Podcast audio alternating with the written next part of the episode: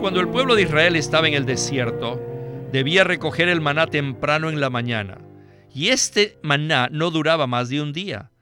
Todo maná que se guardaba para el otro día apestaba, criaba gusanos y hedía. Nosotros debemos ser jóvenes y frescos diariamente. Día tras día debemos ser más y más nuevos y más frescos. No guarden las cosas viejas, olvídense de la vejez. Bienvenidos al estudio Vida de la Biblia con Witness Lee. Esperamos que este estudio vida los introduzca en un disfrute más profundo de las escrituras y de nuestro querido y precioso Señor Jesús.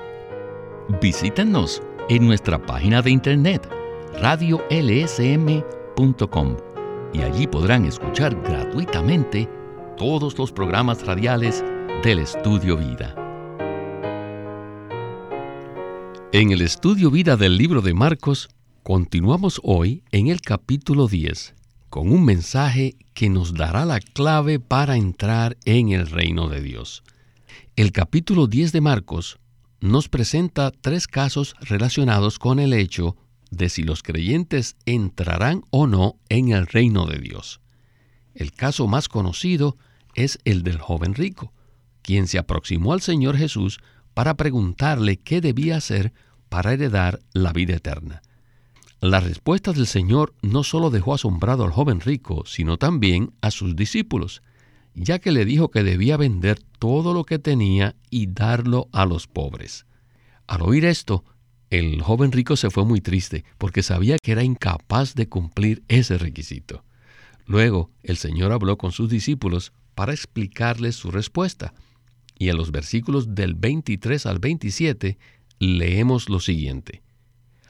Entonces Jesús, mirando alrededor, dijo a sus discípulos, cuán difícilmente entrarán en el reino de Dios los que tienen riquezas.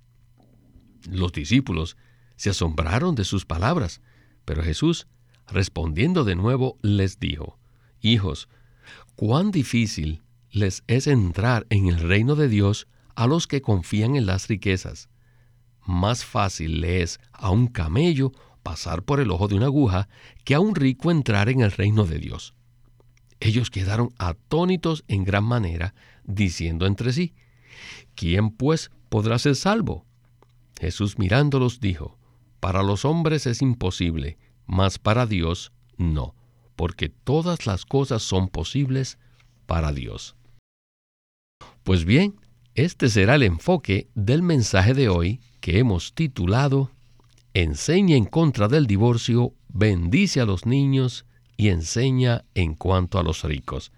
Y hemos invitado una vez más a Jameson Chen para hablar acerca de este pasaje del capítulo 10 de Marcos. Saludos, Jameson. Sin duda, este es un gran tema, ¿verdad? Gracias por invitarme al programa, Víctor. Sin duda, el reino de Dios es un gran tema en la Biblia que nos introduce en una esfera muy amplia. Por un lado, cuando creímos en el Señor Jesús, fuimos introducidos en el reino de Dios.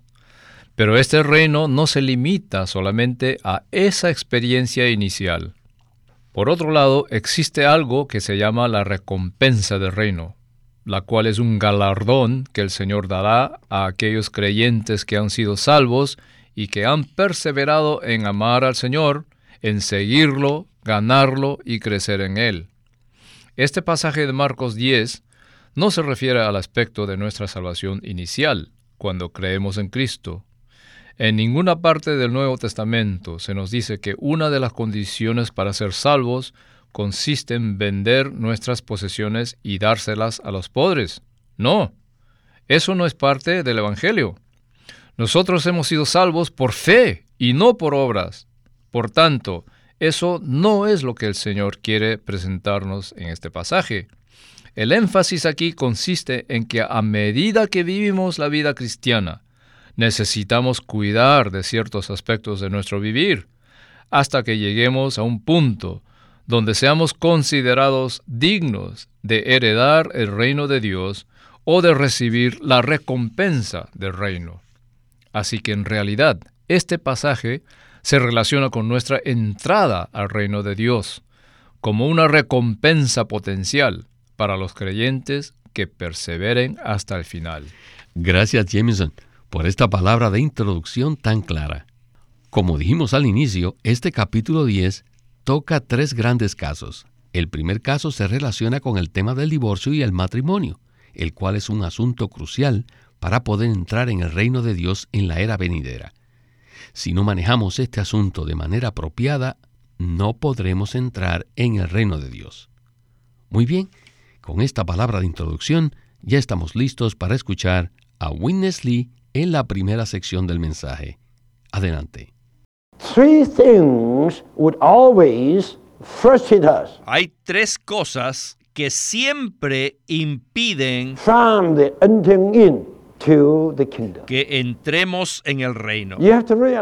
Debemos darnos cuenta que en ese entonces Pedro, Juan y Jacobo y los demás discípulos todos ya habían sido introducidos al camino para entrar en el reino.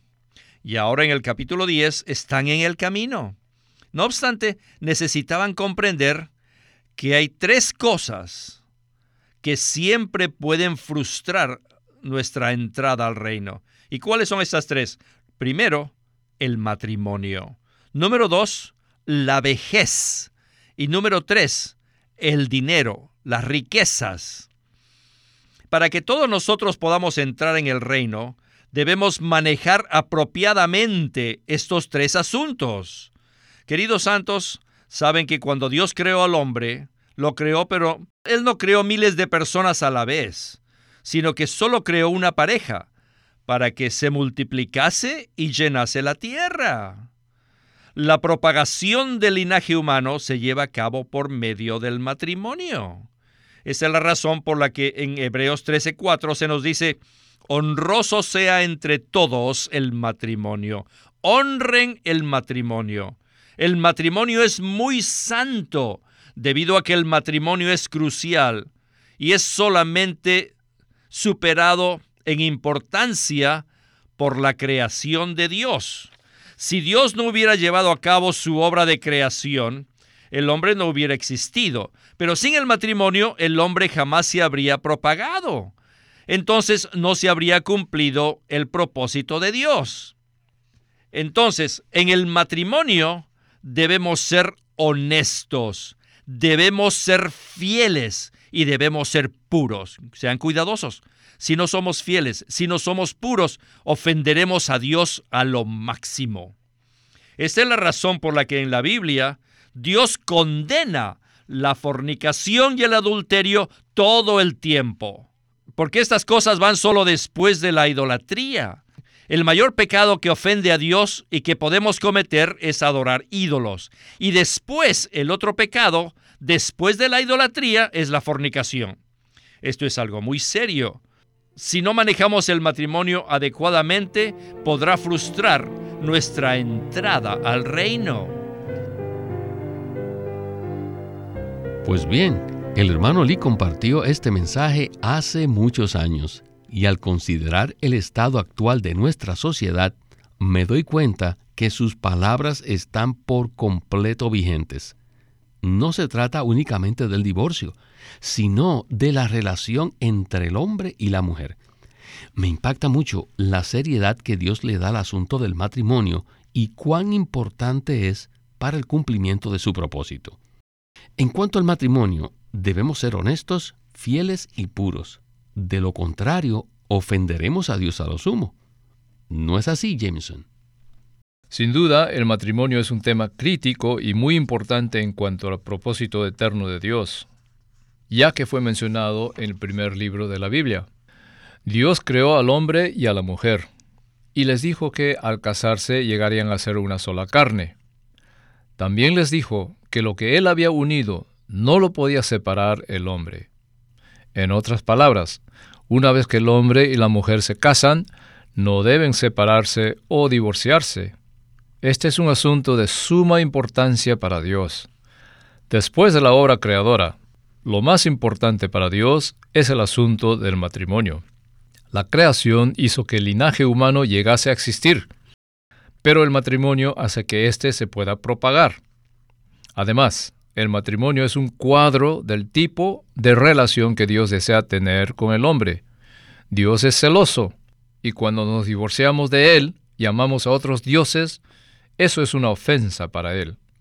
Por tanto, Dios trata el asunto del matrimonio de manera muy seria y no permite la fornicación ni el adulterio, a fin de evitar que el hombre no pueda entrar en el reino. El matrimonio forma parte de la estructura de la Biblia y se refiere a la relación básica entre Dios y el hombre. Así es, y es impresionante que Winnesley coloque el asunto de la fornicación y el adulterio después de la idolatría. Cuando el pueblo de Israel abandonó a Dios y se puso a adorar a otros dioses, eso se constituyó en fornicación espiritual. Estos dos asuntos están conectados, es decir, cuando existe idolatría, también hay fornicación. La sociedad actual está en esta situación y nosotros los creyentes debemos humillarnos delante del Señor. Todavía estamos en la carne y no estamos exentos de caer en fornicación y adulterio. Por tanto, necesitamos que el Señor nos proteja y nos salve diariamente. ¿Verdad? Así es, Víctor. Y esta es la razón por la cual necesitamos que Cristo sea nuestro reemplazo. Debido a su muerte y resurrección, Él puede tratar con las concupiscencias que hay en el ser humano caído. Nadie en la humanidad está exento de este problema. Por eso necesitamos que nuestro maravilloso Salvador llegue a ser nuestro reemplazo todo inclusivo y universal. Esta es la única manera en que podemos ser salvos de la fornicación y el adulterio. Gracias, Jameson. Esta palabra acerca del matrimonio es muy útil, en especial para los jóvenes. Así que animamos a todos nuestros queridos radioescuchas a leer este capítulo completo en el libro impreso del estudio Vida de Marcos. Bueno, ahora necesitamos avanzar a la segunda sección del mensaje para ver el punto que se relaciona con la vejez. En Marcos 10, del 13 al 16, dice lo siguiente y le presentaban niños para que los tocase. Pero los discípulos reprendían a los que los presentaban. Mas Jesús al verlo se indignó y les dijo, Dejad a los niños venir a mí, y no se lo impidáis, porque de los tales es el reino de Dios. De cierto os digo que el que no reciba el reino de Dios como un niño, de ningún modo entrará en él. Y tomándolos en los brazos, los bendecía afectuosamente, imponiéndoles las manos. Estos versículos van más allá del hecho de que Jesús amaba a los niños. Sin duda, Él los amaba, pero lo que pretendía era enviar un fuerte mensaje a los discípulos y también a nosotros. Regresemos con Witness Lee para escuchar otro interesante segmento del estudio Vida de Marcos. Todavía tengo la carga de hablarles a los jóvenes, los que aún no se han casado. Y les digo la verdad, a mí me gusta mucho este país, pero hay un asunto que me molesta mucho, y es el asunto del sexo. Los jóvenes norteamericanos se casan con mucha facilidad. Después de tener unas cuantas citas ya están listos para casarse. Pero así como se casan con facilidad, así también se divorcian. Hay muchos casos de estos. Queridos santos, no entren al matrimonio a la ligera. Antes de hacerlo, tengan mucho cuidado y oren mucho y consideren bien las cosas. Una vez que se casan, ya no tienen ninguna alternativa. Después de casarse deben aprender a ser ciegos y no tratar de buscar debilidades en su cónyuge no se pongan a investigar qué debilidades tiene la pareja. Esa investigación debe hacerse antes de casarse. Antes de casarse, abran los 240 ojos para observar a su pareja. En otras palabras, deben abrir muy bien los ojos antes de casarse. Pero una vez que estén comprometidos, deben cerrar sus ojos y convertirse en ciegos a los defectos de su cónyuge. Todos los que se casan deben ser ciegos si no son ciegos, nunca se casarían. Y si no son ciegos, no tendrán una vida conyugal apropiada. Miles de matrimonios serán preservados de esta manera. Lo segundo es el asunto de la vejez. Siempre me he preguntado por qué este caso está insertado en el capítulo 10. Después de estudiar por muchos años, el Señor me iluminó para ver que los que están en el camino al reino de Dios no deben envejecer, sino que deben permanecer jóvenes, aún como niños, que no haya nada viejo. Hoy en día uno de los problemas más graves de los cristianos es la vejez, pero tenemos que ser jóvenes. ¿Por qué el Señor Jesús les dijo a sus discípulos que permitieran a los niños venir a Él? Él los trajo a su seno, el Señor los abrazó afectuosamente y los valoraba. ¿Por qué hizo esto? Porque Él quería indicarles a sus seguidores que no quería que ninguno envejeciera. Por ejemplo, ¿recuerdan a Juan el Bautista? En menos de tres años sus seguidores se envejecieron e hicieron de su bautismo una religión y no piensen que no podemos ser iguales a ellos. Nosotros no debemos ser así, sino que debemos permanecer frescos cada día. Cuando el pueblo de Israel estaba en el desierto, debía recoger el maná temprano en la mañana, y este maná no duraba más de un día. Todo maná que se guardaba para el otro día apestaba, criaba gusanos y hedía. Nosotros debemos ser jóvenes y frescos diariamente. Día tras día debemos ser más y más nuevos y más frescos. No guarden las cosas viejas, olvídense de la vejez. Gloria al Señor. Y tengo que decir amén, amén a esta palabra. El segmento anterior ha sido muy interesante. Este pasaje acerca de los niños en Marcos 10 nos recuerda que nada viejo puede entrar en el reino de Dios. Entonces, Jameson, ¿qué nos puede usted comentar al respecto? Como usted ha dicho, nada viejo podrá entrar en el reino de Dios. De hecho, la manifestación final del reino de Dios se conoce como la Nueva Jerusalén. Esta ciudad es completamente nueva y nada de nuestra vejez podrá entrar en ella. La vejez es una gran frustración que nos impide amar al Señor de manera fresca. A medida que escuchaba a Winnesley, me puse a pensar que esto también está conectado con el matrimonio. Necesitamos permanecer frescos en el Señor. Cuando nos envejecemos, nos estancamos en nuestra relación y todo llega a convertirse en una rutina y en una formalidad. En este punto somos susceptibles de caer en toda clase de problemas. Por tanto, necesitamos ser como niños y mantener una relación fresca y nueva con el Señor. De esa manera seremos preservados incluso en nuestra relación matrimonial. El hermano Lee mencionó algo muy breve respecto a Juan el Bautista, y en especial en cuanto a sus seguidores. Quizás muchos de los que escuchan este mensaje no se dieron cuenta. ¿Podría usted ayudarnos a conectar este asunto con lo que estamos hablando? Cuando Juan el Bautista inició su ministerio, eso fue algo muy fresco. Él fue precursor que le abrió el camino al Señor Jesús. Luego aparecieron sus seguidores, pero después de un corto tiempo se convirtieron en una religión, algo que es formal y tradicional. Y esa religión llegó a convertirse en algo que rivalizaba con Jesús, el Salvador viviente. Así que debemos ser muy cuidadosos. Siempre que experimentemos algo nuevo, si no permanecemos frescos en el Señor, después de cierto tiempo terminaremos formalizando todo y haciendo de ello una religión. Y como resultado, perderemos la novedad y la frescura lo cual es un asunto vital para que podamos entrar en el reino. Que el Señor nos salve de ser cristianos que hacen las cosas de manera tradicional y religiosa, como los discípulos de Juan. Gracias Jameson por este comentario tan precioso. Lo que inicialmente fue iniciado por Dios con Juan el Bautista, al poco tiempo se envejeció.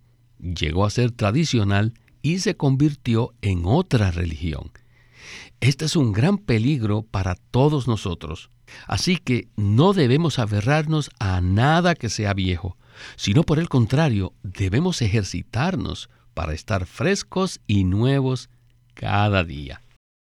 Bueno, en el segmento final regresamos al tema con que iniciamos el programa y hablaremos acerca de las riquezas y su relación con el reino. Regresemos por última vez con Winnesley.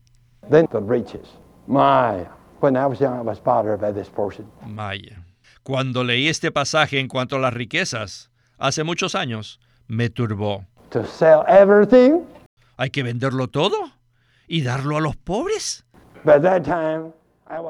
Oh, en aquel entonces yo era un pobre estudiante que no tenía mucho, pero aún así, yo me preguntaba si el Señor me dice que venda todo. Yo no puedo.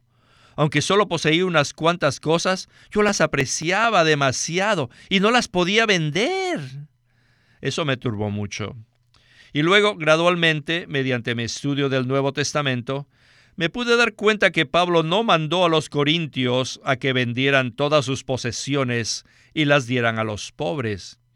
Pablo no les dijo que si de verdad amaban al Señor, debían vender todo lo que tenían y debían dárselo a los pobres. No, en ninguna parte de sus escritos podemos encontrar estas palabras.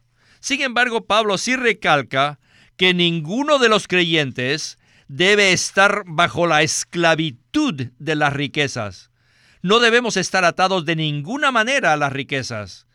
Las riquezas son para nosotros y no nosotros para las riquezas. Por tanto, debemos ser libres de ellas y debemos usar nuestras riquezas para el cumplimiento del propósito de Dios. Por supuesto, como seres humanos, necesitamos dinero para vivir, pero nunca debemos permitir que el dinero nos esclavice. El dinero no debe convertirse en nuestro amo. No debemos ser sus esclavos. Más bien, el dinero debe estar bajo nuestra administración y debe usarse para el propósito de Dios. De no ser así, nos esclavizará y no podremos entrar en el reino de Dios. ¿Se dan cuenta? Queridos santos, debemos ser cuidadosos en cuanto al matrimonio, a la vejez y a las riquezas materiales. Tenemos a Cristo y debemos permitir que Cristo sea nuestro reemplazo y que Él maneje estas tres cosas apropiadamente para que podamos entrar en el reino de Dios. Nosotros manejamos el matrimonio con Cristo, manejamos nuestra edad sin ponernos viejos con Cristo y manejamos nuestras riquezas con Cristo. Cristo, Cristo, Cristo. Él reemplaza todas las cosas acerca del matrimonio, de la vejez y de las riquezas. Él es lo único que puede ayudarnos. Amén, gloria al Señor. Debemos permitir que Cristo sea nuestro reemplazo y maneje el matrimonio, la vejez y las riquezas apropiadamente, a fin de que podamos entrar en el reino de Dios. Jameson, ¿qué tal si en forma breve entonces usted nos hace un comentario final a este estudio tan maravilloso?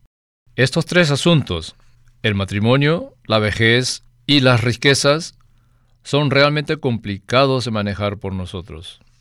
Así que la clave la encontramos en la respuesta que el Señor dio a sus discípulos en el versículo 27 del capítulo 10. Para los hombres es imposible, mas para Dios no, porque todas las cosas son posibles para Dios. Necesitamos que el Cristo todo inclusivo llegue a ser nuestro reemplazo, a fin de que podamos manejar esos tres asuntos. La única manera en que podemos cumplir los requisitos de Dios para entrar en su reino es que amemos a Cristo y tengamos una estrecha relación con Él. De esa manera Él llegará a ser nuestro reemplazo. Por tanto, necesitamos decir a cada momento, Señor Jesús, te necesito. Si hacemos esto, Él hará todo aquello que es imposible para nosotros. Y no puedo más que decir, Gloria al Señor por este mensaje tan revelador y maravilloso. Como siempre, me gustaría seguir hablando acerca de este tema, pero el tiempo se nos terminó. Muchísimas gracias, Jameson, por participar en el estudio Vida de la Biblia con Winnesley. Para mí siempre es un gozo participar en el programa. Este es Víctor Molina haciendo la voz de Chris Wilde, Jameson Chen la de James Lee y Walter Ortiz la de Winnesley.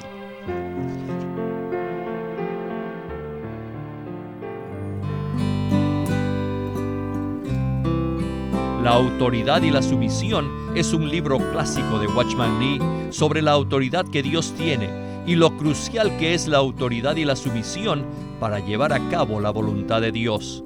Este libro fue publicado antes con el título La autoridad espiritual y ahora LSM lo presenta con el título original que es La autoridad y la sumisión y en esta edición se incluye una parte traducida del chino que trata de la autoridad que Dios delega. Este libro tiene 20 capítulos y abarca muchos aspectos de lo que es el gran tema de la autoridad de Dios, la autoridad y la sumisión por Watchman Nee.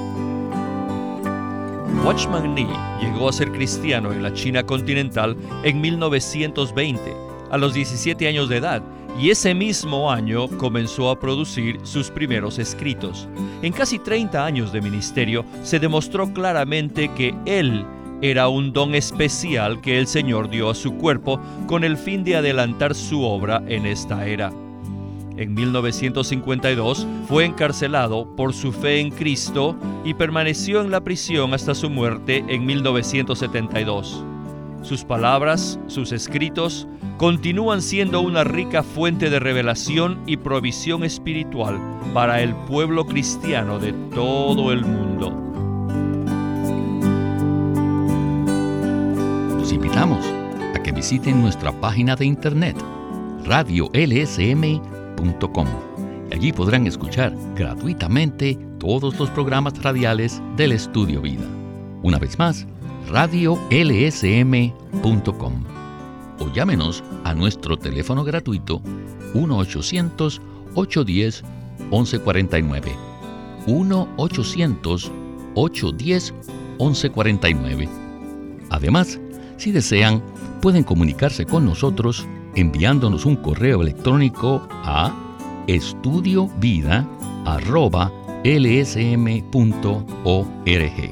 Una vez más, estudiovida.lsm.org.